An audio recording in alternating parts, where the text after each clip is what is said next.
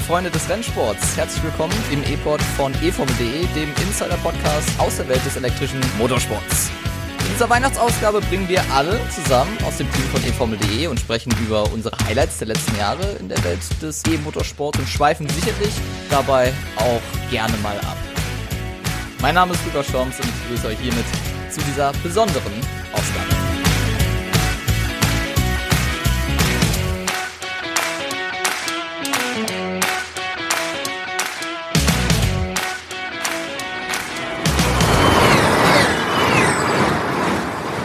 Ja, ich habe es schon am Anfang erwähnt, äh, alle mit dabei und damit begrüße ich Svenja König. Hallo. Hi.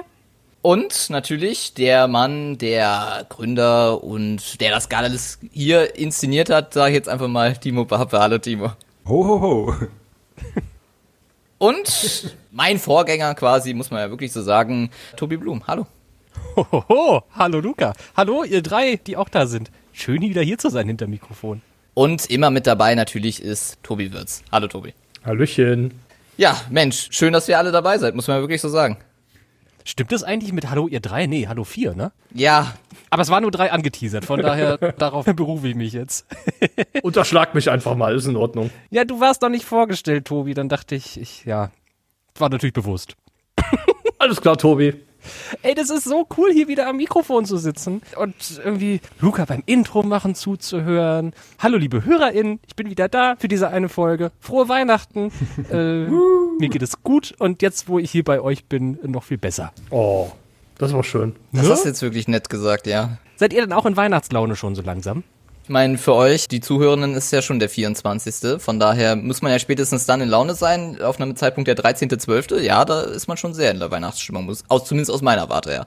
Ja, auch hier in der Runde, ne? Also Tobi Wirz hat gerade schon ein Foto in die Runde geschickt im Weihnachtspullover, richtig schön ugly Christmas Sweater. Glühwein ist auch ein großes Thema gewesen, ja. Genau, der Glühwein fließt in Strömen, also könnte nicht besser sein.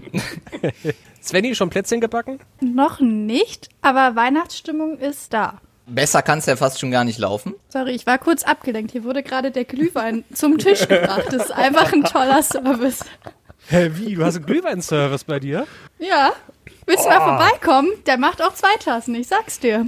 Also, wenn, wenn, also auf die Einladung komme ich nochmal zurück. Bin ich jetzt hier der Einzige ohne Glühwein? Nee, ich, ich bin auch ohne. ah, okay, na gut. Dann müsst ihr zwar jetzt die Kontrolle über die Sendung halten, während wir drei abdrehen. Ja. na gut, aber ich denke, es wird trotzdem funktionieren, oder? Ja, auf jeden Fall. Also, wir müssen ja hier die Seriosität reinbringen. Sag ich jetzt einfach mal so. Damit habe ich abgeschlossen. Sehr gut. Dann lass uns doch mal loslegen, oder? Frohe Weihnachten, ab geht die Post. Ich habe im Intro gesagt, wir schwelgen so ein wenig über die Highlights der letzten Jahre und deshalb die Frage an euch. Was wäre denn euer Highlight zumindest in diesem Jahr 2023? Formel E, Extreme E, alles, was euch so im elektrischen Motorsport so begeistert oder zumindest was euch besonders in Erinnerung geblieben ist? Also die Extreme E ist nie irgendwie ein Highlight gewesen, in keinem Jahr, ehrlicherweise. Da habe ich auch jetzt nur irgendwie am Rande mitbekommen, was für eine Farce das äh, Saisonfinale gewesen sei. Ne? Timo, du hast, glaube ich, den, den Artikel geschrieben. War das irgendwie sehenswertes Extreme E-Finale? Also ich habe auch seit längerem dann mal wieder einen kompletten Renntag verfolgt, weil ich den eben gecovert habe, muss ich ganz ehrlich sagen. Und an sich so die Rennen, ja, die sind okay, da passiert schon was, aber was ich da in der Gruppe auch geschrieben hatte, das war, bezog sich vor allem aufs Finale, ähm, auf den Fahrfehler von Laia Sanz dann, der dann halt sehr, sehr schwerwiegend war und den Titel gekostet hat. Aber ich habe auch kurz an die Szene gerade gedacht, aber ein Highlight war das natürlich jetzt nicht des Jahres. Ich würde mal sagen, für mich war so das positive Highlight der Dreikampf am Ende um die Formel E-Meisterschaft zwischen Evans, Cassidy und Dennis, der es ja dann am Ende gemacht hat, weil dass man wirklich drei Fahrer hatte, die über ja doch längere Zeit da nicht nur jetzt im letzten Rennwochenende irgendwie noch Chancen auf den Titel haben, so wie es öfter schon mal war, sondern eigentlich sich im letzten Saisondrittel eigentlich herauskristallisiert hat, dass es irgendwie auf die drei plus vielleicht Wehrlein hinauslaufen wird. Da haben wir so großartige Fahrleistungen gesehen, wie finde ich schon seit langem in der Formel E nicht mehr. Von allen dreien. Auf jeden Fall. Ich meine, grundsätzlich muss man ja sagen, dieses London-Ypres-Wochenende war ja sehr spannend. Tobi Wirz, was war da so, so dein Highlight? London war schon ganz nett, auch von der Location her. Mein absolutes Highlight ist allerdings unangefochten mit ganz, ganz großem Abstand Kapstadt gewesen, wo ich ja dann auch die Location richtig genießen durfte. Also das war wirklich mega. Die Stadt auf jeden Fall. Das Rennen war auch super unheimlich spannend, bis dann der Antonio Felix da Costa da in der vorletzten Runde mit diesem Wahnsinnsmanöver Jean-Eric Verne noch überholt hat.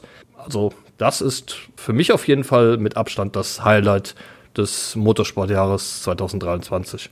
Wurde ja übrigens kürzlich noch ausgezeichnet. Kurzer Einschub, dieses Manöver, was du gerade angesprochen hast, war ja jetzt vor ein paar Tagen erst bei der FIA-Gala als Runner-Up, also als äh, zweiter Platz Action of the Year äh, wurde es ausgezeichnet, über alle Rennserien mhm. hinweg. Also, äh, um das nochmal einzuordnen, mit einem kleinen aktuellen Bezug. Ja, was hat das gewonnen, die Abstimmung? Jetzt. Das habe ich nicht mitgekriegt. Was das also ich wäre nicht überrascht, wenn es ein Formel-1-Manöver wäre, weil es ist ja ein Formel-1-Manöver, ne? Ja, okay. Aber ich finde, dieses, diesen Move kann quasi nichts toppen. Vielleicht, nee, das ist ich habe nicht alle so. Kandidaten gesehen. Rallycross ist auch nochmal spektakulär. Es war das Überholmanöver von Fernando Alonso gegen Sergio Perez in Brasilien.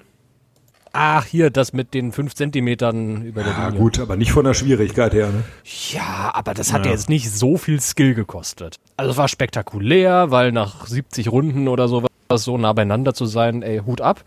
Aber das hat jetzt nicht wirklich fahrerischen Skill. Also diese Action, die da gewählt wird, diese Aktion, die hat ja jetzt keine Fähigkeiten gefordert. Klar, so die ganzen Runden davor, ja, aber hm. Bias. ja. Haben zumindest die meisten gesehen, sagen wir es mal so. Deshalb, vielleicht ja, konnten da am meisten mitreden. Deshalb. Ja, gut. Wirklich. Svenja, wie war es bei dir? Auch Kapstadt, London oder was ganz anderes? Ich würde jetzt mal Berlin in den Raum schmeißen, weil ich glaube, das darf bei unserem Team nicht fehlen. Und ich habe mich ja diese Saison auch, um es positiv zu formulieren, zurückgehalten mit Formel E-Reisen. Von daher würde ich das mal vorne anstellen, weil ich dort eben vor Ort war. Aber jetzt ohne Bewertung des, des Rennens selbst, sondern wegen dem Event. Wegen der Destille. ich wollte so nichts sagen, ja. ja. Wegen der After-Hour, After-Work. Genau. Celebrations. Genau. Gehört auch dazu, mein Gott. Aber um mal ganz ehrlich zu sein, so schlecht war Berlin jetzt nicht, insbesondere Qualifying am Sonntag, wenn ich mich da zurückerinnere, wo dann überraschenderweise die beiden Abt Cupra im Finale standen. Tobi, was war dein Highlight des Jahres? Also ich halte es dann ähnlich wie Svenny in Hinsicht von einer Reise oder überhaupt Reisen, weil ich habe mich ganz und gar nicht zurückgehalten mit Wegfahren dieses Jahr. Und das war schon immer ziemlich cool, nach Rom zu fliegen und da mit dir, Timo und Theresa zu zerlaufen in der Hitze von um die 40 Grad. Oh ja. War natürlich in dem Moment ganz schön unangenehm, aber jetzt zurückblickend war schon echt ein Highlight. Oder dann mit Tobi zwei Wochen später nach London war auch ganz schön schön. Oder wo war ich denn noch? Berlin? Monaco ist auch immer nett. Also ich glaube tatsächlich, ist jetzt ganz individuell natürlich, aber so dieses Wegfahren und dann an der Strecke die Formel E erleben, das ist wirklich jedem zu empfehlen, weil Formel E im Fernsehen zu schauen ist das eine, aber ich glaube, so dieses Event drumherum zu erleben, gerade in London, war das echt besonders, fand ich. Das ist, glaube ich, das, was, wo, wenn ich an Formel E 2023 zurückdenke, dann an irgendeine Reise. Ja, und wer hätte gedacht, dass Rom tatsächlich das letzte Gastspiel sein wird? Das haben wir da nicht erwartet. Nee. Oh Gott, ja, das stimmt. Wie traurig. Bin ich echt auch traurig drüber. Weil oh ja. Rom war wirklich immer so geil. Das war so richtig Formel E-DNA. Eine der letzten verbleibenden Straßenstrecken, wenn wir mal ganz ehrlich sind. Und das jetzt nicht mehr im Kalender zu haben, ich verstehe natürlich die Sicherheitsbedenken, aber das ist trotzdem schade. Also in dem Sinne, wenn du es jetzt so sehen möchtest, war fast schon mein Highlight, wenn man damit zu sprechen kommt, wirklich Rom, weil es halt wirklich das letzte Rennen war im, im Nachhinein vollkommen zurecht. Also hm. ja, schade. Die Umstände richtig traurig. Ich meine, dass es halt zu äh, solchen Unfällen kommt, das kann ja mal passieren, klar, aber je nachdem mit Änderungen, wenn die alle auch gewollt hätten, wäre sicherlich auch ein Weiterverbleib von Rom im Kalender sicherlich möglich gewesen. Und mal ganz im Ernst, ganz kurz zum Thema Sicherheit. Also klar, es ist ja äh, wahrscheinlich auch ein, einer von mehreren Gründen, ein vorgeschobener. Klar, FIA steht für Sicherheit, aber warum gucken die Fans solche Rennen oder ja. auch Formel 1? Weil es spektakulär ist und weil jederzeit was passieren kann. Also am Limit irgendwie zu fahren, das Risiko einzugehen, das ist halt die Show dahinter. Und wenn du, wie die Formel E gerade irgendwie sowieso viele negative Schlagzeilen hinnehmen musstest in den letzten Monaten und dein Produkt irgendwie nicht so in der Masse ankommt, wie du es dir vorgestellt hättest, wie es die ersten Jahre gewachsen ist, das Ganze, dann irgendwie zusätzlich diesen Reiz noch zu nehmen, indem du sagst, oh, wir fahren jetzt in Misano und im besten Fall bleibt mal jemand im Kiesbett stecken. Hm. So schlimm dieser Unfall war, aber das, natürlich bleibt das als ein Highlight, jetzt nicht unbedingt als positives, aber als einen Höhepunkt des Jahres im Kopf, diese Karambolage da, weil da echt das Adrenalin einfach mal so dermaßen hochging. Und naja, also gehört irgendwo zum Motorsport dazu, finde ich. Ich bin halt bei der Streckenbegehung die Strecke mal rückwärts abgelaufen, weil ich irgendwie den Anfang verpasst hatte und dachte, ja, dann laufe ich den Teams halt entgegen in Rom. Hat dann auch gut funktioniert. Und während ich so die Strecke rückwärts abgegangen bin, dachte ich, ja, könnte man eigentlich auch machen. Warum hätte man Rom nicht eigentlich mal umdrehen können, damit du nicht den, den, den Bump auf dem Bergab, äh, Quatsch, Bergaufstück hast, sondern vielleicht ist die Linie dann in dieser Schlängelei irgendwie ein bisschen anders und dann ist es irgendwie dadurch sicherer. Dann hast du in der Bremszone ewig weiten Auslauf. Da geht es halt einfach nur noch geradeaus bei der Straße, an der Tankstelle vorbei. Ist auch ganz lustig immer in, in Rom. Ich hoffe, dass sich die Formel E vorher mal über eine Rückwärtsversion von Rom Gedanken gemacht hat, bevor sie sich für Misano entschieden haben. Aber das hätte in meinen Augen auch funktionieren können. Oder man kommt ja wirklich schon wieder ins Plaudern hier mit jedem Schluck Glühwein mehr gerade gestern mit äh, Lukas Di Grassi ja gesprochen und sein Ansatz, den er ja schon seit Jahren predigt, ist, warum fahren wir nicht auf so Kursen, selbst wie Paris oder sowas, mit modularer Leistung? Also, dass man halt softwarebedingt sagt, okay, man nimmt einfach weniger KW als auf einer Strecke wie, äh, weiß ich nicht, Portland oder so, damit man es halt noch fahren kann. Aber ja, weiß nicht, da die, die Formel E ist irgendwie da hinsichtlich solcher Ideen zumindest in den letzten ein, zwei Jahren relativ restriktiv, glaube ich, gewesen. Ja, das soll ja mit der Gen 4 kommen. Ja, dass es unterschiedliche Leistungsmodi ja. und auch sogar unterschiedliche Aerodynamik-Varianten geben wird. Einmal ein High-Downforce-Paket und einmal ein Low-Downforce. Muss man dann mal abwarten, aber der Nachteil ist, es sind natürlich noch drei Jahre, bis wir das tatsächlich auf der Strecke sehen werden. Ja, und, ja, und, und, ich verstehe auch nicht, also das mit der Aerodynamik, klar, das muss entwickelt werden, das braucht Zeit und sowas. Aber du kannst ja jetzt schon die Leistung einfach anpassen. Du musst einfach in der sportlichen Arbeitsgruppe, das stelle ich mir so vor, die Köpfe zusammenstecken, dich darauf einigen, okay, wir fahren nächstes Jahr Paris, Rom, irgendeine andere zu kleine Strecke, dann halt mit weniger Leistung. Dann musst du technologisch gar nichts umbauen, du musst dich einfach nur politisch darauf einigen und dann kannst du die Leistung reduzieren für so Strecken.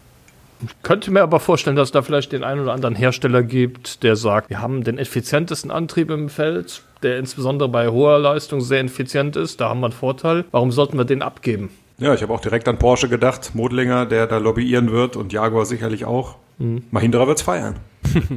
ja, ja, gut, die Frage ist aber in dem Sinne, was nützt dir eine Rennserie, in die sich ja eigentlich von Grund aus her auf die Fahne geschrieben hat, wir kommen zu euch und nicht, ihr müsst zu uns kommen. Das halt so ihre DNA zu verlassen, würde ich jetzt mal wirklich so sagen, weil wenn es im Endeffekt keiner sieht, und im Endeffekt ist die Formel eher dadurch erfolgreich geworden, dann bringt es ja nicht, den besten Motor oder den, den besten Antrieb zu haben, um dann zu sagen, ja okay, wir sind jetzt die beste Marke, dann bringt es ja marketingtechnisch natürlich auch nichts, wenn es einfach keiner sehen möchte und keiner sieht. Auf der anderen Seite, Mexiko beispielsweise, eine permanente Rennstrecke liegt in der Stadt, ist ein großer Erfolg, ja. Da ist das Foro Sol immer komplett gefüllt, obwohl die noch nicht mal einen mexikanischen Fahrer dabei haben. Ja, da funktioniert es ja offensichtlich. Gut, die Mexikaner sind aber grundsätzlich Motorsport verrückt, deswegen äh, würde ich jetzt das, ja, würde ich fast schon in dem Sinne ausklammern. Also die Frage ist halt, wie gesagt, in Europa ist es halt, finde ich, fast schon das Hauptthema, dort die Leute an die Rennstrecke zu bekommen und wenn es halt viel mehr jetzt auch in Misano fährst, wird der Erfolg jetzt vielleicht nicht ausbleiben, aber zumindest das Rennen wird deutlich weniger besucht werden als in Rom. Das steht auf jeden Fall mal fest. Ich mir, ja. Ja, und wie du es schon richtig sagst, um Misano herum ist ja nichts. Ja. Also da ist San Marino, das ist das nächstgrößere. Ich habe gerade mal die italienische Karte aufgemacht. Du kannst aus Florenz und Bologna noch halbwegs gut dahin kommen. Pisa ist auch nicht um die Ecke, ist einmal quer über den Stiefel rüber, aber ist auch noch irgendwie okay. Aber der Großteil der italienischen Bevölkerung wohnt halt irgendwie um Rom oder in Rom drin herum. Das war kein Satz. Äh, irgendwie, ich sehe das auch nicht, dass Misano nächstes Jahr ausverkauft sein wird. Und, und das ist noch ein anderer, anderes Argument, ich bin mir gar nicht so sicher, ob der Marketing-Effekt für die Hersteller größer ist oder so groß ist, wie er ist, aufgrund des Erfolgs in der Formel E oder eher aufgrund der Präsenz in den einzelnen Ländern.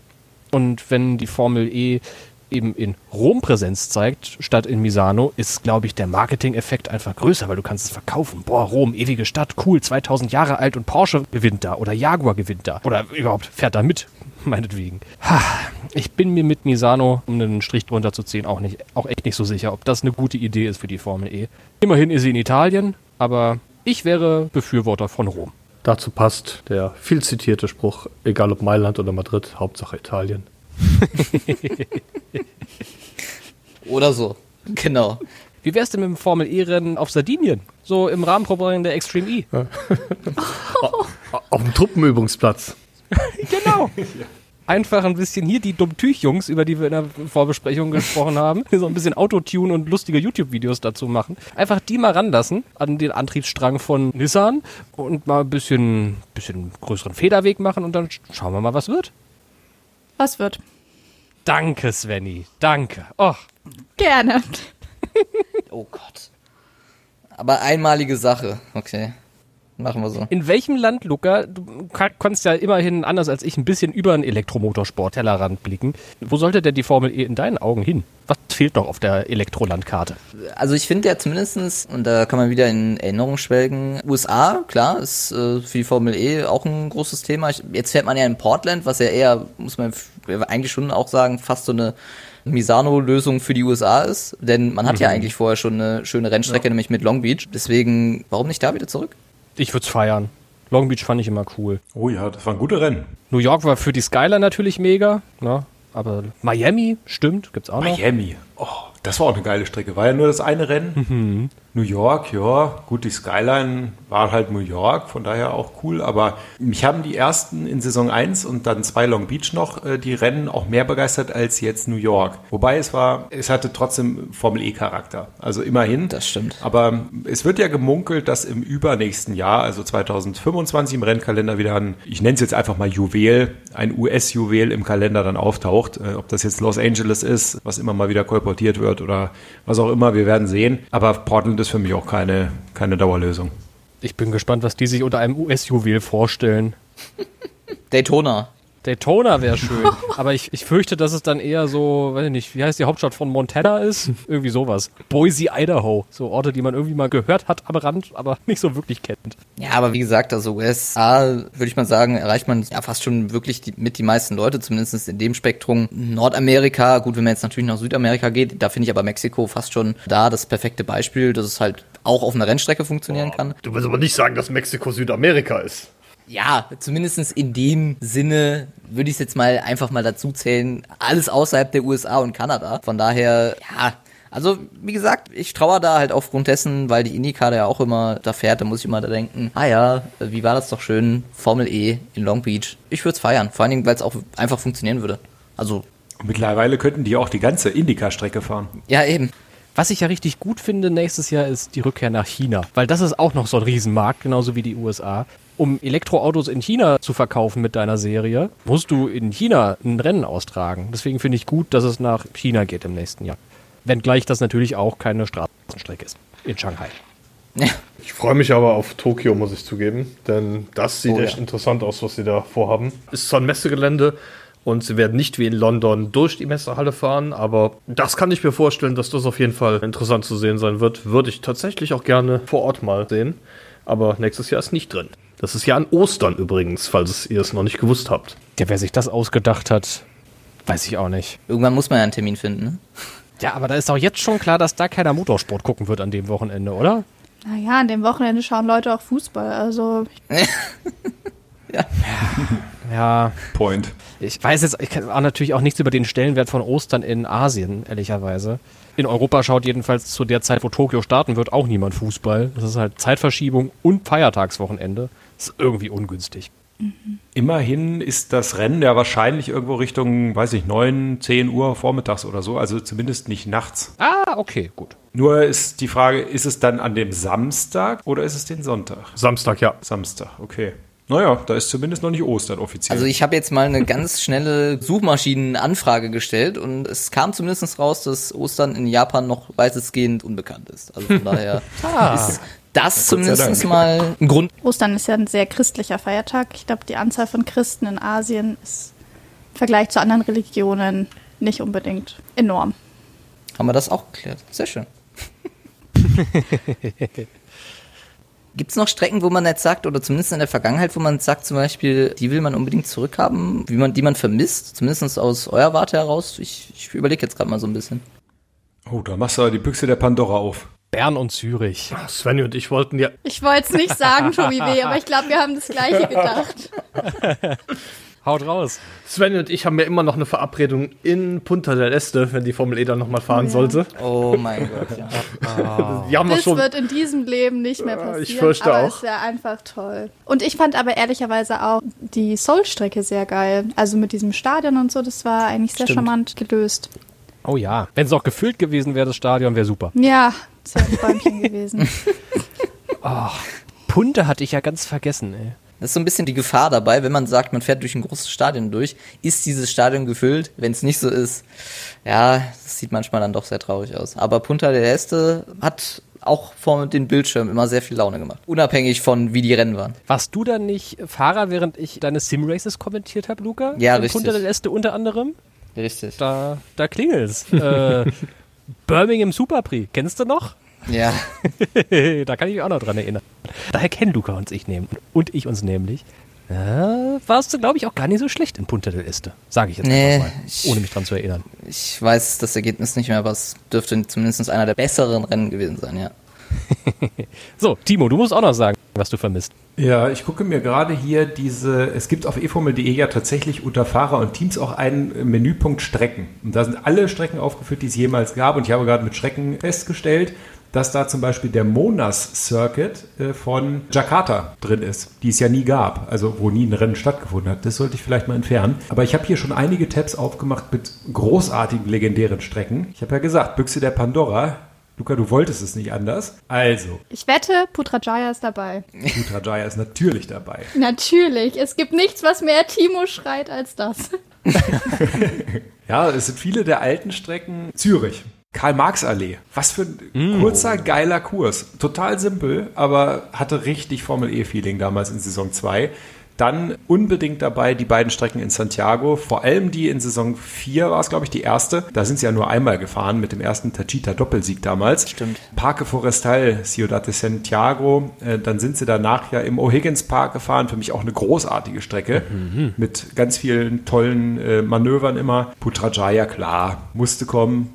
Ich fand Buenos Aires toll. Die beiden Schweizer habe ich schon genannt, aber dann auch von den neuen Strecken. Wir haben lange über Rom gesprochen, aber Cape Town, also der, der Kapstadt Epris, das ist schon was, das gibt es ja nächstes Jahr leider nicht mehr. Und die zählt für mich auch äh, zu den besten ever, wenn ich ehrlich bin. Was haltet ihr denn eigentlich von der neuen Tempelhof-Version für nächstes Jahr? Fan oder nicht Fan? Fan. Ich, ich lasse mich mal überraschen, aber zumindest das, was man so, so gesehen hat. Auch, würde ich mal sagen, Fan, auf jeden Fall. Okay. Ich bin gespannt. Also sie ist ja ähnlich wie vorher. Svenny?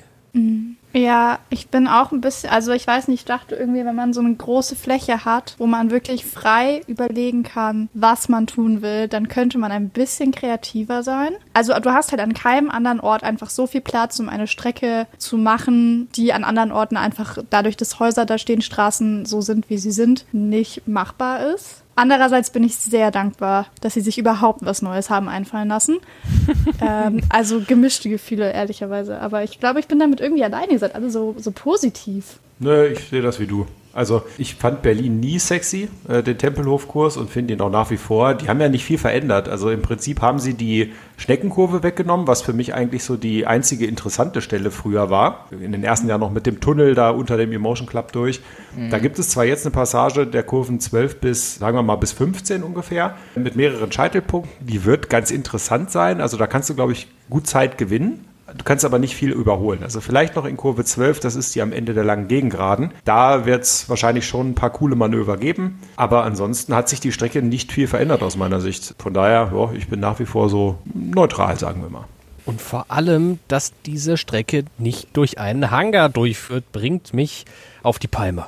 Da wird seit zehn Jahren drüber gesprochen. Alle wünschen sich, oh, ich will endlich mal durch so einen Indoor-Teil durchfahren. Ich will in einen Hangar. Jetzt hat die Formel E die einzigartige Gelegenheit, na gut, die hat sie jedes Jahr, mal diese Tempelhofstrecke anzupassen. Und was machen sie nicht? Die Strecke durch einen Hangar führen. Das enttäuscht mich ganz doll daran. Auch, dass die Steckenkurve fehlt. Eigentlich wäre es schön, die Schneckenkurve zu behalten und diese neue Passage zwischen Kurve 12 und 15 einfach ans andere Ende der Strecke zu bauen oder irgendwo anders hin. Denn wie Svenny richtig sagt, du kannst auf dieser Fläche ja alles machen. Einfach mal wild rummalen und diese Kombination irgendwo anders hinsetzen. Das ist eigentlich nur in Tempelhofen möglich. Genauso wie es möglich wäre, das Ding mal durch einen Hangar durchzuführen. Das würde so schöne, coole Bilder geben. Aber ich habe manchmal das Gefühl, die Formel E ist allergisch gegen den Willen, schöne, coole Bilder zu haben. Naja, vielleicht hören sie ja diesen Podcast und ändern was, zumindest zum Jahr 2025, wer weiß. Ich würde es mir sehr wünschen. Wäre schön. Du bist aber optimistisch. ja, Die jugendliche Naivität ist auffallend. Ist okay. Ist okay. Ich, ich starre die ganze Zeit halt wie blöd, weil mein Glühwein leer ist, auf dieses Streckenlayout und überlege so, was man an den Stellen besser machen kann. Und ich glaube, eigentlich holen die schon eine Menge raus aus dem Kurs. Also es gibt schon ein paar gute Stellen, äh, wenn ich mal an die letzten Jahre zurückdenke, wo es Überholmanöver gab. Und die haben die Kurve 9 zum Beispiel, das ist die, die auf die Gegengerade führt. Die haben sie, glaube ich, ein bisschen verändert vom Winkel, sodass es da vielleicht auch ein paar mehr Überholmanöver gibt. Ich habe das Gefühl, dass das Stück davor, die Gerade auch ein bisschen länger geworden ist vielleicht. ja, ist es. Ähm, lässt sich schwer sagen, bevor wir die finale Streckendaten mit, mit Längen und so kennen. Aber es sieht so aus und dann wäre das noch ein zusätzlicher Überholpunkt. Von daher, ich will mal noch nicht zu kritisch sein. Wir haben in den letzten Jahren ja auch ein paar gute Rennen gesehen in Berlin. Wer weiß, lassen wir uns mal positiv überraschen. Ein Gedanken noch überhaupt zur nächsten Saison. Ist jetzt ein bisschen globaler, aber ich sehe gerade im Kalender, unser Aufzeichnungstag liegt exakt einen Monat vor dem Mexiko-Stadt-E-Prix. Habt ihr Bock auf die neue Saison? Ihr seid ja noch voll im Tagesgeschäft dabei. Steigt langsam eine Vorfreude oder ist das noch viel zu weit weg, dass da irgendeine Art von Vorfreude aufkommt bei euch? Tobi? Für mich ist das aktuell noch viel zu weit weg, ganz ehrlich. Ist zwar nur noch ein Monat, aber es sind trotzdem 31 Tage, die man überbrücken muss.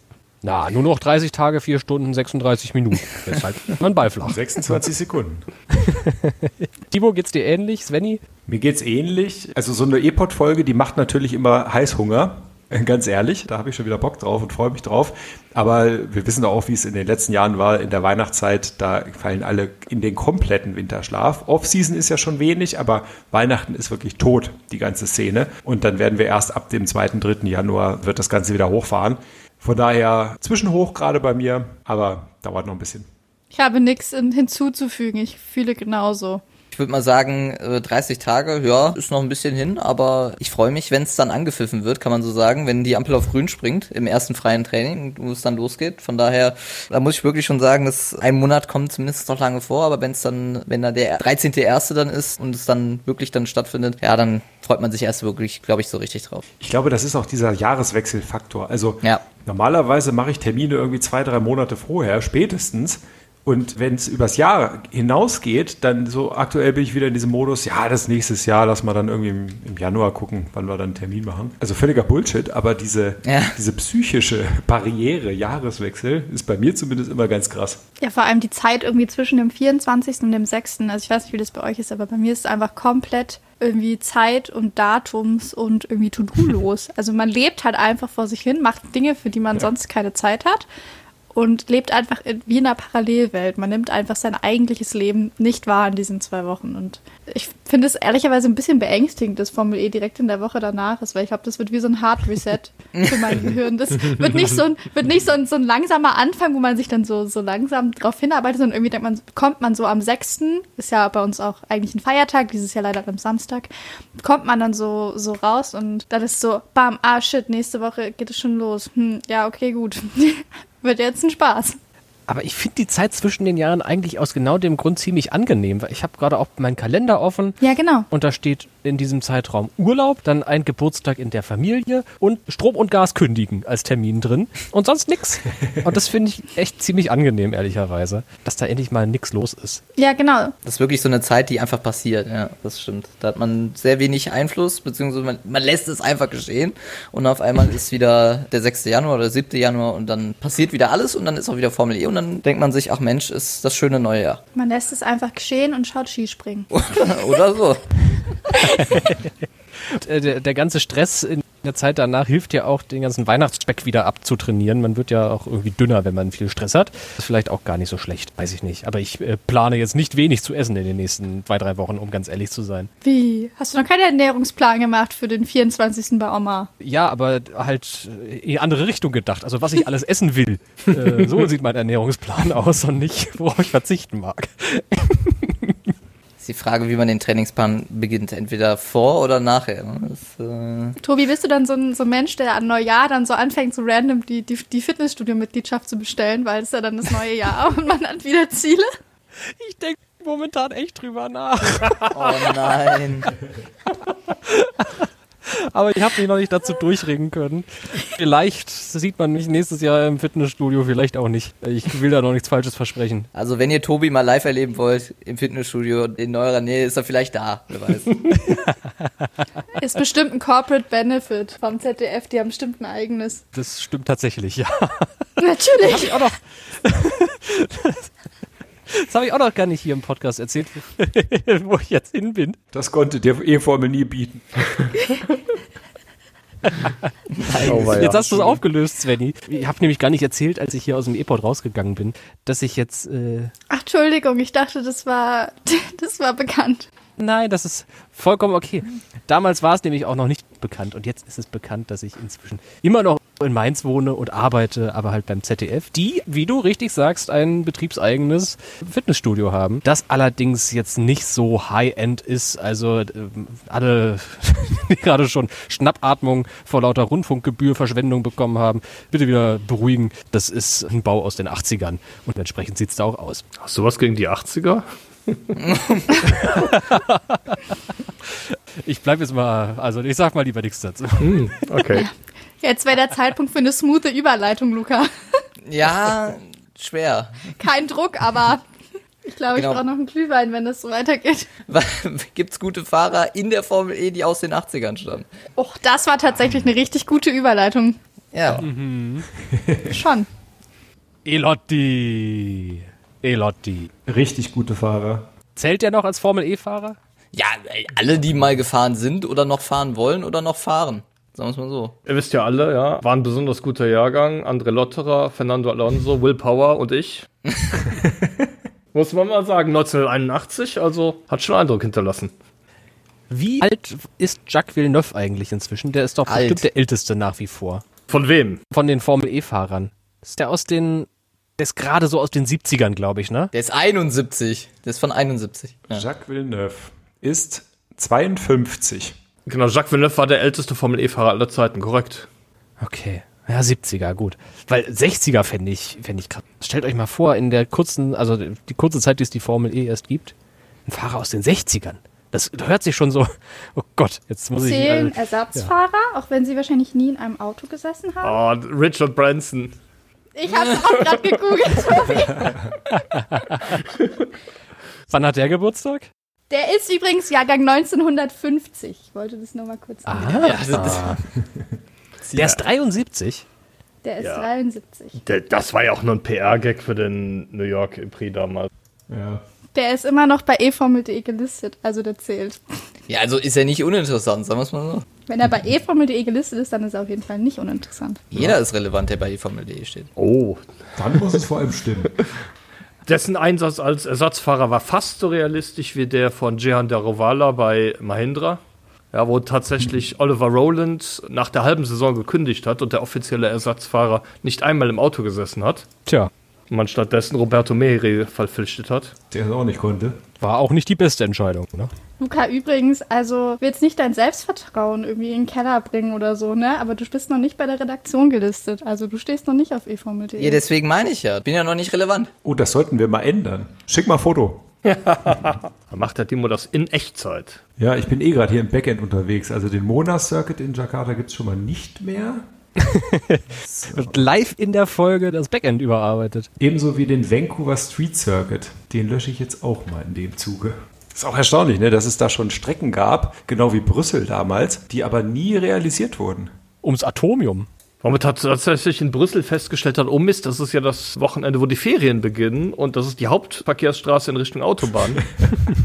so zumindest die offizielle Begründung. War das nicht ein Musikfest, was da stattdessen stattgefunden hat? Ja, da war ein Festival, ja. Und ich glaube, das war die inoffizielle Begründung. Was erlauben Brüssel? Ja, Brüssel wäre schön gewesen, zumindest für mich. Also wäre näher zumindest dran gewesen als Berlin. Ja, du hättest da ja hinlaufen können. ne? Man wollte mich nicht. Ich habe schon, das war auch irgendwie im Vorgespräch in äh, einer unserer Folgen so nach dem Motto, ich hätte mit dem Fahrrad hinfahren können. Das wäre nicht äh, das Problem gewesen. Hin und zurück. Lass mich mal kurz gucken auf der Karte. Ich glaube, für Tobi ist es auch näher. Brüssel ist tatsächlich nicht weit für mich, genauso wie Eindhoven. Das wäre auch hier um die Ecke.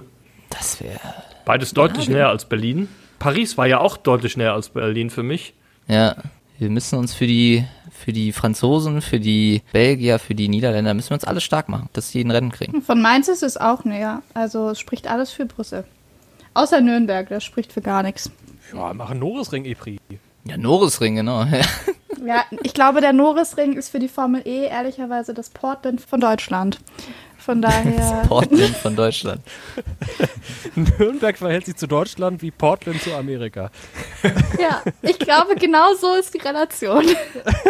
Jetzt kommt die Frage, was haben Portland und Nürnberg gemeinsam? Vielleicht Partnerstadt, aber das würde ich jetzt mal fast schon ausschließen. Nee, ich glaube nicht. Ich habe einen Artikel gefunden von einem gewissen Tobi Blum vom 26. Januar 2017. Ich lese vor. Laut Lokalpolitikern sollen die wichtigen Verkehrsanbindungen, auf die die Formel E Einfluss nehmen würde, zum Start der Sommerferien nicht blockiert werden. Wir reden über Brüssel, ne? Wir reden über Brüssel. Jetzt äh, mache ich hier eine Gegen-Google. Mach das. Festival Brüssel. Also ich habe auch das Festival im Kopf. Also ich, Äh, ich finde diesen Tobi Blum sehr vertrauenswürdig auf dem Foto bei eformel.de. Ich nicht. Zumindest ist er relevant. Der ist relevant, ja. Ach Leute, ist richtig schön mit euch. Aber während Tobi sich jetzt über irgendwelche Festivals in Brüssel schlau macht, wir waren beim Thema Fahrer. Welche Fahrer in der Formel E haben euch denn in dieser Saison besonders überrascht? Oder vielleicht auch, lass uns das mal auf den elektrischen Motorsport an und für sich ausdehnen. Timo, fang du mal an. oh, äh, ich bin ja gerade im Backend. Moment. ähm, jetzt muss ich gerade mal gucken. Und, und ich habe das Festival gefunden. Ich glaube, wir haben beide recht. Das Rennen wurde abgesagt wegen der Verkehrsachsen und vorher wurde es innerhalb von Brüssel verlegt von einem Ort an den nächsten, weil an Ort 1 das Festival stattfand und Ort 2 dann eben die Ferienverkehrsachse war. So kommt das Festival mit in die Gleichung. Aha, Ah, okay. ihr seid einfach toll. Danke, danke. Also, danke für diese Überbrückung. Der Fahrer, der mich dieses Jahr am meisten überrascht hat, und zwar im positiven Sinne, war Max Günther. Ich hätte vor Saisonbeginn nie gedacht, erstens, dass er Mortara dermaßen wegbügelt, noch, dass er halt wirklich am Ende so konstant Ergebnisse einfährt, äh, was Mortara nicht hingekriegt hat, weil wir wissen alle, wie gut Mortara in den letzten Jahren war. Klar, Saisonbeginn war schwierig für beide, viele Unfälle, aber wie Günther dann irgendwie so wie Phönix aus der Asche in Jakarta gestiegen ist, das hat mich wirklich beeindruckt. Also hat mein Bild von ihm auch nochmal irgendwie verändert zum Positiven, wie krass der eigentlich da delivered hat. Aber eigentlich doch auch schon in Berlin, das Rennen davor, oder? Als er aufs Podium gefahren ist zum ersten Mal. Ja, aber da habe ich es noch so ein bisschen als kann auch eine Eintagsfliege gewesen sein, verbucht. Also so wie jetzt Jeff in Hyderabad beispielsweise der, der Sieg. Das waren halt so Zwischenhochs, aber seitdem hat er ja dann einfach wirklich dauerhaft geliefert. Sehr konstant. Hätte ich nicht gedacht vor der Saison. Tobi. Ich glaube, Nick Cassidy war für mich die größte Überraschung.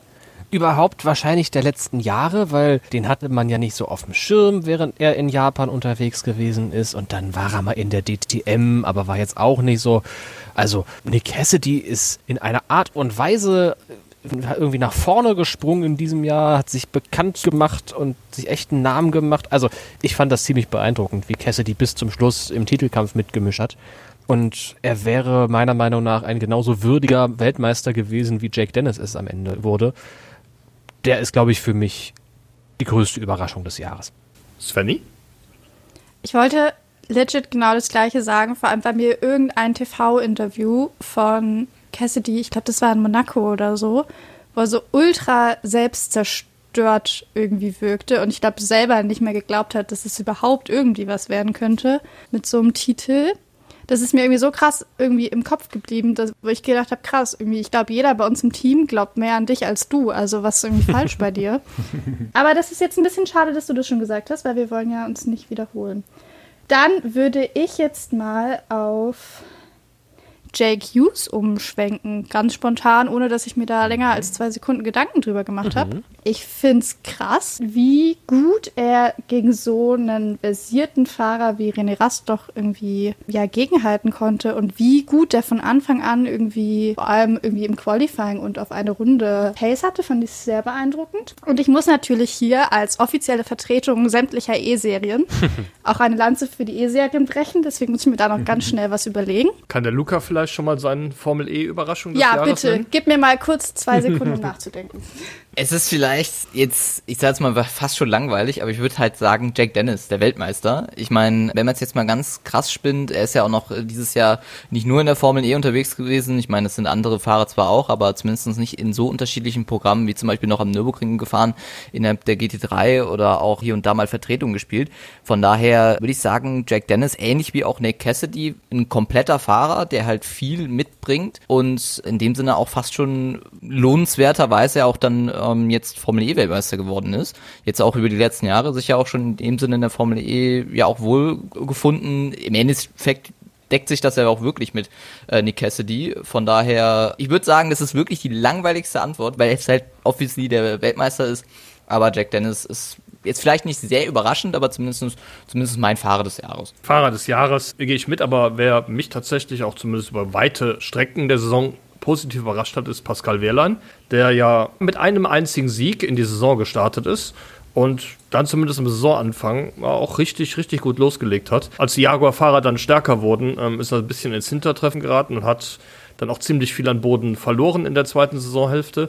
Aber vor Saisonbeginn hätte das, glaube ich, keiner gedacht, dass Pascal Wehrlein da vorne so gut mitfahren kann. Und vor allem, dass er über die Saison gesehen seinen Teamkollegen Antonio Felix da Costa, immerhin Formel E-Champion aus dem Jahr 2020, dann doch klar im Griff hat.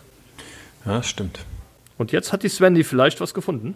Ja, Svenny hat sich Gedanken gemacht. Ich wollte eigentlich Christoffersen sagen, weil es einfach mal wieder krass abgerissen hat in sämtlichen WRX-Rennen, die ich geschaut habe, was, glaube ich, alle waren.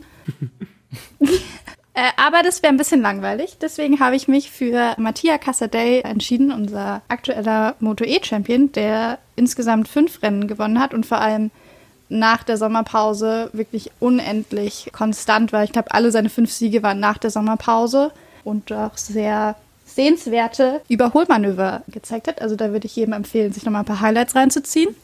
Das war wirklich schön anzuschauen. Honorable Mention in der Liste ist auch noch Sascha Fenestras, der Oh ja, zwar stimmt, mit ja. Gesamtplatz 16 irgendwie auch nicht so super gut in der Formel E abgeschnitten hat, aber die Art und Weise, wie er sich in der Formel E eingefunden hat, nach zwei Rennwochenenden, nee, drei Rennwochenenden schon auf die Pole Position gefahren, an seinem vierten in Kapstadt. Dann das gleiche in Monaco auch nochmal gemacht hat, bis die Rundenzeit eben dann aberkannt wurde.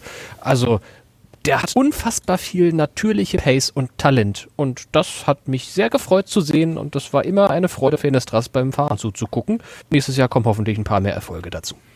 Amen, Tobi. Ich finde, dass er ein bisschen überbewertet wird. Wenn Normato einen Punkt mehr geholt hätte, hätte er doppelt so viele Punkte wie Finistras. Und der ist so ein bisschen untergegangen. Fand ich, insbesondere zweite Saisonhälfte hat er sich enorm gesteigert und hätte ja auch in London nochmal deutlich mehr Punkte holen können, wenn da nicht ein gewisser Schweizer so ein bisschen Harakiri gefahren wäre. Aber lassen wir es nochmal bewenden an der Stelle. Apropos Harakiri, äh, auch wenn es ein bisschen ausufert, aber auch Mitch Evans wollte ich noch einmal kurz erwähnen. Denn wenn man mal überlegt, was dessen Teamkollege Sam Bird an Harakiri fabriziert hat, ähm, nehmen wir mal die beiden Punkte-Finishes dieses Jahr noch mit. Und also allein in Rom, äh, was ihm dann letztlich irgendwie so ein bisschen das Genick gebrochen hat mit Blick auf den Titel. Zwei Unfälle in guten Positionen. Der wäre eigentlich, wenn die Dinger irgendwie rausgefallen wären, hätte der durchaus auch Meister werden können. In Rom hat er doch die Kiste verloren und Cassidy abgeschossen. Aber im ersten Rennen ist doch Sam Bird in ihn gefahren. Nein, im ersten Rennen ist Bird alleine abgeflogen und hat den Massencrash verursacht. Aber Bird hat ihn trotzdem zweimal rausgekegelt. Wo war denn die zweite Aktion? Jakarta und Hyderabad. Ach stimmt, Jakarta war es, wo er ihn gedreht hat, in Kurve Genau, 1. ja. Gab es denn irgendwie für euch negative Überraschungen in Anführungszeichen? Jetzt, also zumindest mehr erwartet. Jetzt nicht irgendwie ganz speziell, sondern einfach so, okay, der kommt jetzt zu dem Team und sagt man sich vor der Saison, okay, das könnte so ein Titelkandidat sein oder zumindest so für die Top 5 äh, regelmäßig reinzufahren und zumindest, dass man Fahrer hat, wo man sich wirklich mehr davon erwartet hat. Ja, auf jeden Fall André Lotterer, ganz klar. Ja. ja. der absolut untergegangen ist bei Andretti. Ich weiß nicht, vielleicht lag es an seinem Doppelprogramm und dass er sich nicht mehr so ganz motivieren konnte für die Formel E. Aber ich finde, der ja, ist gesamt 18. geworden. Ja, sein Teamkollege ist Weltmeister, hat fast zehnmal so viele Punkte geholt wie er. Das ist schon, ist schon eine ordentliche Klatsche, die er da von ihm bekommen hat. Auch echt nicht gut gefallen hat mir Stoffel Van Dorn in der abgelaufenen Saison als amtierender Weltmeister. Im Mittelfeld, wenn man die Pole Position in Sao Paulo mal rauslässt, war das sein einziges Highlight in der gesamten Saison.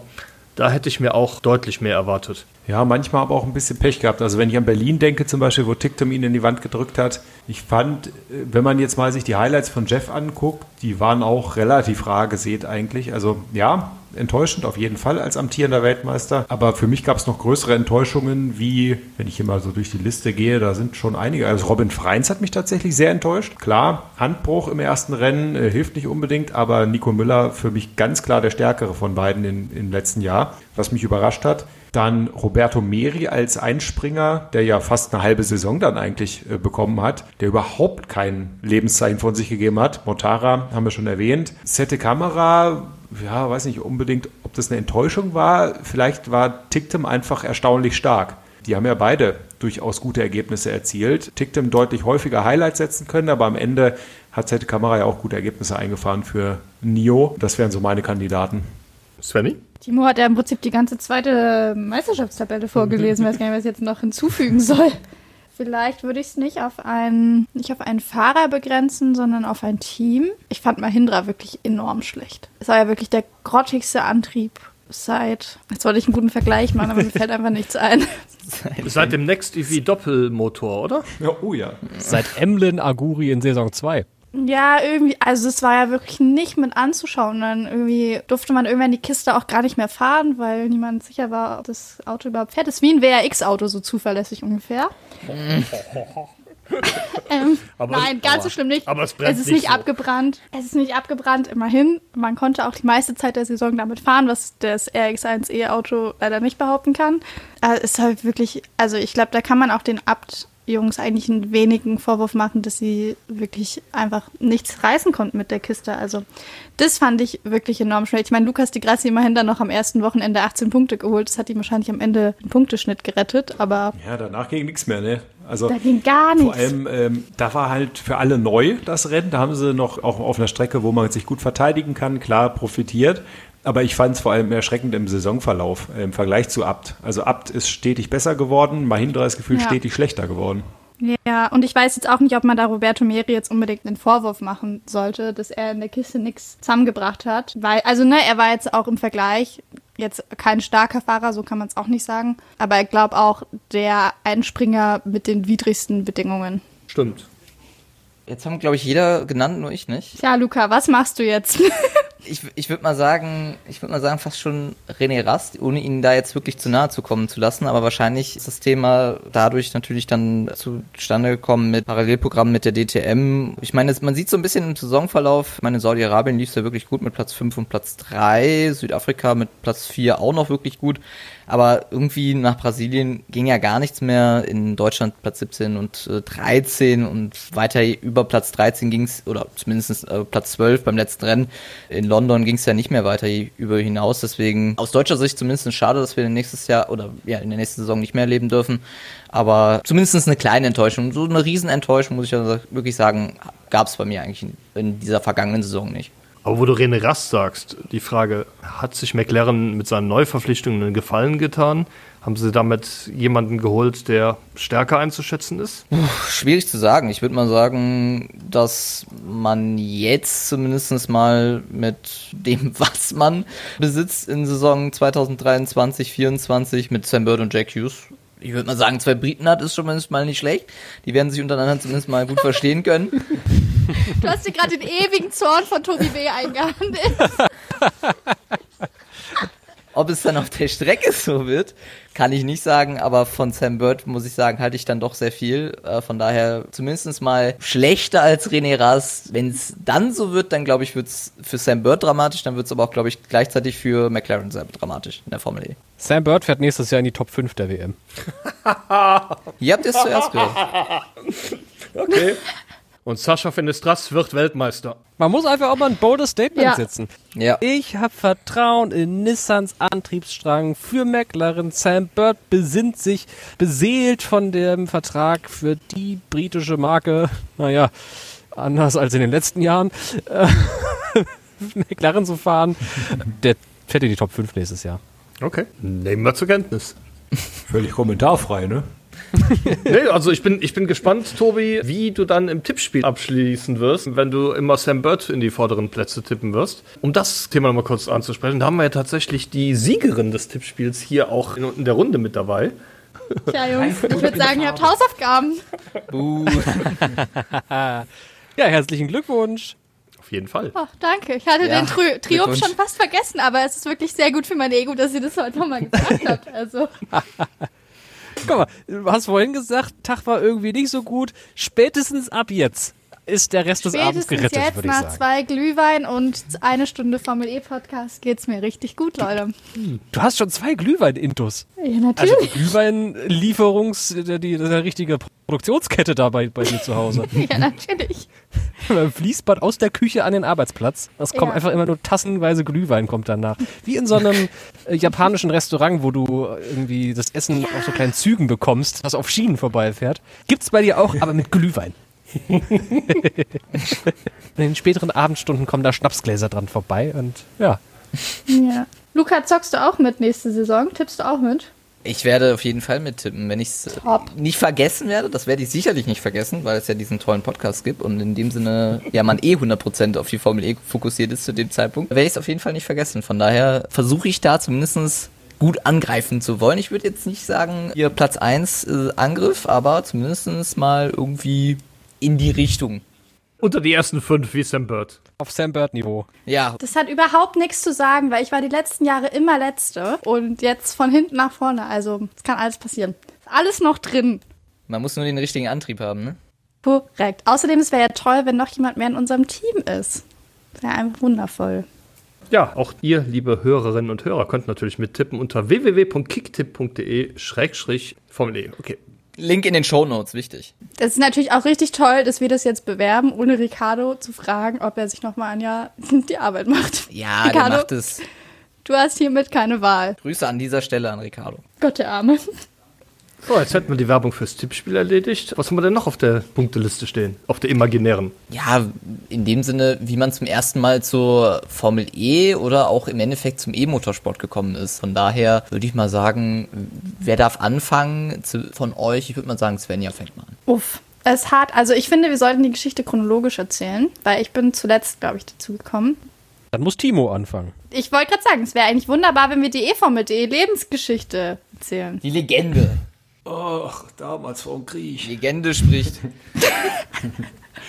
Ja, es, es begab sich zu einer Zeit, als ich noch bei Motorsport Total gearbeitet habe. Ende 2013, glaube ich. Da war die Formel E gerade zwei Monate oder drei Monate vorher im September, glaube ich, vorgestellt worden auf der IAA. Und es kamen so erste News raus. Und dann habe ich mir gedacht, so Richtung Dezember, Mensch, das finde ich ja irgendwie interessant. Und als Neuling bei Motorsport Total kann ich eh nicht zu Rennen, also zu Formel 1. Ich habe damals vor allem Formel 1 gecovert. Gucke ich mir doch mal, suche ich mir mal eine Nische, in die ich mich reinfuchse. Und dann habe ich zwischen den Jahren, also nach, nach Weihnachten, dann quasi alles, was es an News bis zu dem Zeitpunkt irgendwie gab zur Formel E, aufgesogen und fand das dann so geil, dass ich dann relativ schnell auch eben äh, eFormel.de aufgesetzt habe, angefangen habe, da mich ein bisschen mehr mit zu befassen. Und ja, der Rest ist Geschichte. Bei mir fing das dann etwa zeitgleich an. Ich habe erst, das erste Formel E-Rennen im Schlafanzug und mit einem Nutella-Toast in der Hand auf dem Bett verfolgt, weil war ja früh morgens, Zeitverschiebung nach Peking und so weiter. Dann danach einen Artikel dazu geschrieben, auch beim Rennen danach einen Artikel dazu geschrieben. Dann war ich mit Timo in Kontakt über Facebook, like wer es noch kennt. Und dann war ich auch irgendwie angeheuert und habe das mit Timo zu zweit geschmissen. Dann kam zwischendrin mal Steffen zum Beispiel dazu und Erich kam dazu. Die kennt ihr auch aus dem Podcast, wenn ihr schon ein paar Jahre mit dabei seid. Und irgendwann ging uns das Personal aus und dann gab es einen Aufruf dazu. Und da haben sich unter anderem, äh, also mal mindestens zwei Personen drauf beworben. Was für eine Überleitung. Nämlich Svenja zum Beispiel und Tobi Wirtz. Jetzt muss ich nur jemand annehmen, die Überleitung. Na, fang mal an, Svenny. Okay, also ich habe die erste Formel E-Saison ist vollkommen an meinem Blickfeld vorbeigegangen. Und ich war damals in so einer Gruppe, das war, war wirklich toll, war in so einer Gruppe mit Mädels, die alle Hardcore-DTM-Fans waren. Und wir waren wirklich diese peinlichen Mädchen an der Rennstrecke, die man nicht sehen will. Und es war, es war eine tolle Zeit. Und dann haben irgendwann angefangen so ein paar DTM-Fahrer. Mir ist jetzt hauptsächlich Robin Freins im Kopf geblieben, aber vielleicht gab es auch andere. Felix da Costa. Felix da Costa, ja, ist glaube ich die gleiche Zeit gewesen. Ich glaube, die haben alle in Saison 2 irgendwie angefangen, das zu fahren. Und dann haben wir das irgendwann einfach haben wir es einfach mitgeschaut, weil ob man dann jetzt irgendwie 24 Stunden irgendwelche Langstreckenrennen durchschaut oder ob man dann mal zwei Stunden unterbricht und Formel E-Rennen schaut, das hat irgendwie auch wenig Unterschied gemacht. Und dann haben wir das irgendwann einfach wurde das zur Routine. Und dann hat man irgendwie angefangen mehr zu lesen. Dann bin ich immer öfter bei eformel.de gelandet und hatte dann irgendwann mitbekommen, dass die Menschen mit viel Freizeit suchen. und dann dachte ich mir, das klingt nach mir. Ja, damals hattest du sie noch. Damals hatte ich noch Zeit. Luca, wie war's denn bei dir? Wann hattest du zuerst? Nein, Chronologe. Wir brechen die Chronologie auf und äh, nehmen sie gleich wieder auf. So, ähm, okay. Ich, ich würde mal sagen, es war bei mir tatsächlich, was war das für ein Rennen? Also auf jeden Fall war es Saison 3.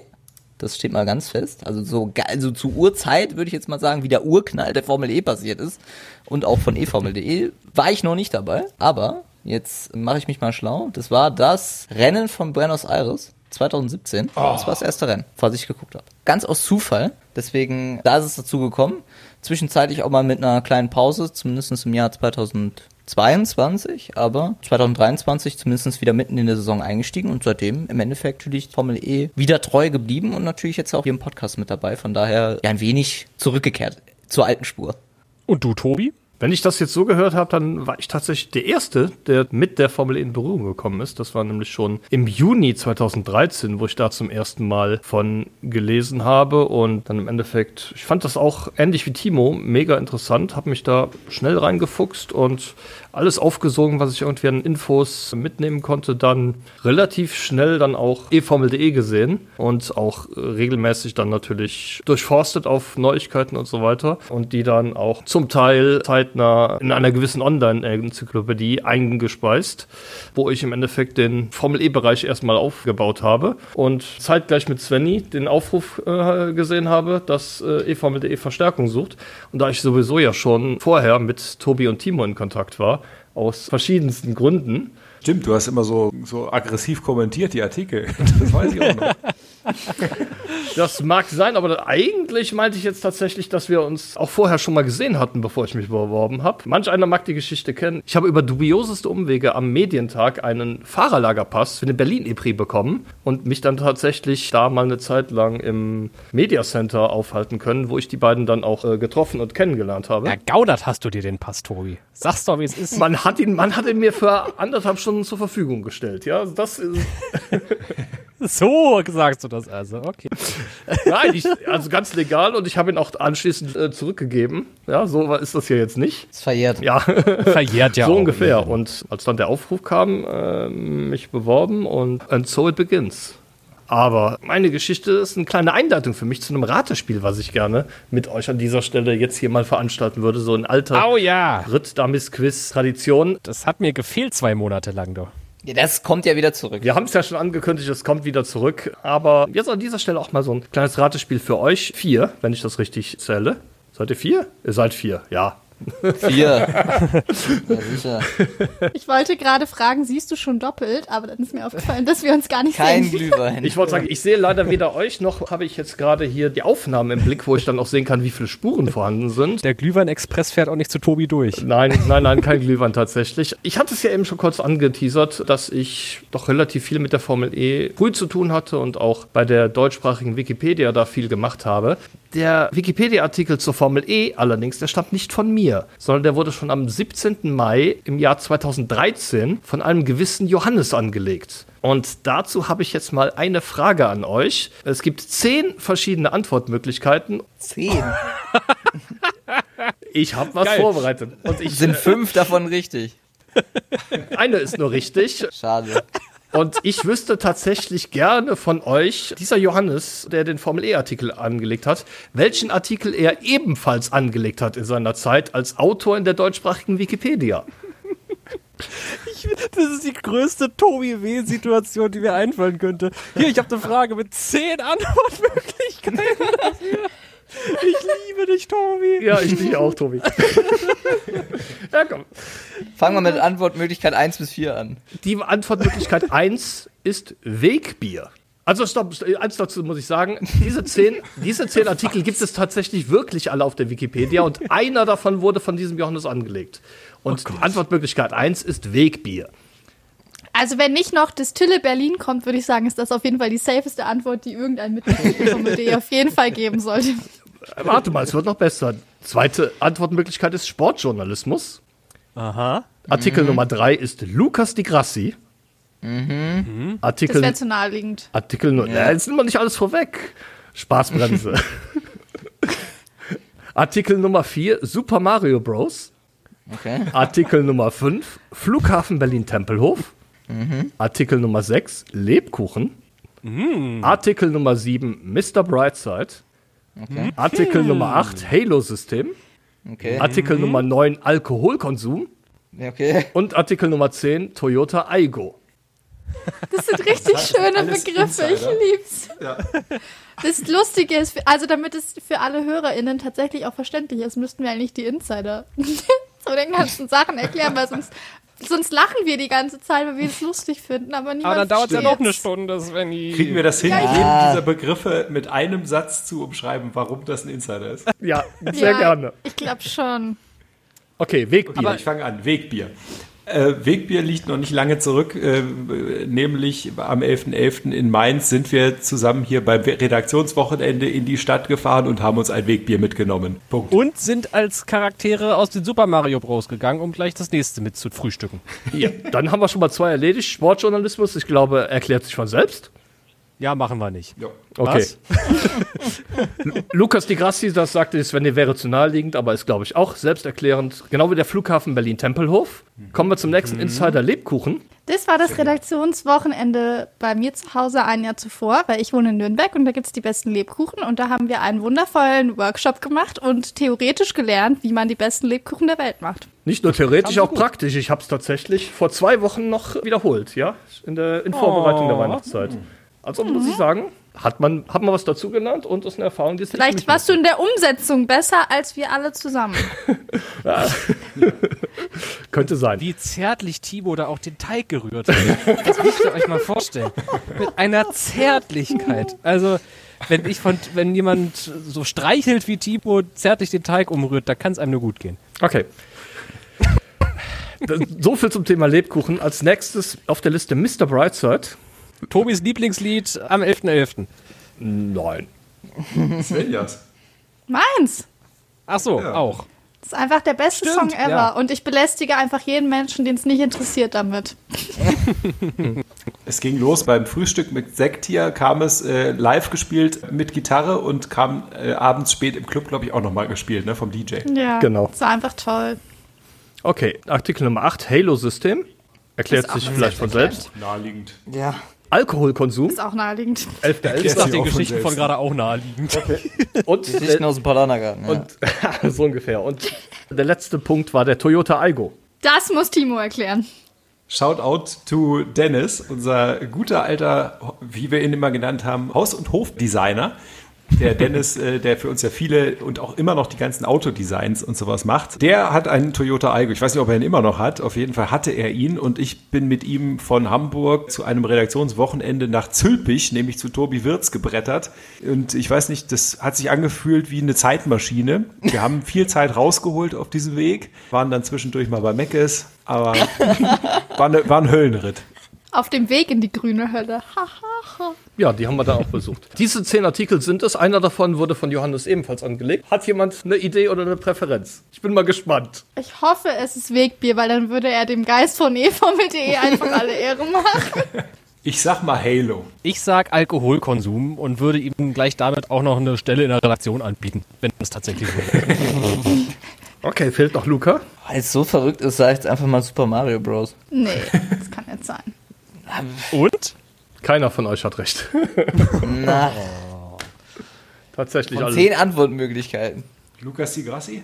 Nein, Lukas Vigras ist auch nicht Der war richtig. Ja vorher schon Formel 1-Fahrer. Genau, der war früher schon Formel 1-Fahrer, den gab es da schon. Sportjournalismus ist natürlich auch schon viel älter. Super Mario Bros. ist auch viel älter als Artikel. Ja, stimmt auch wieder.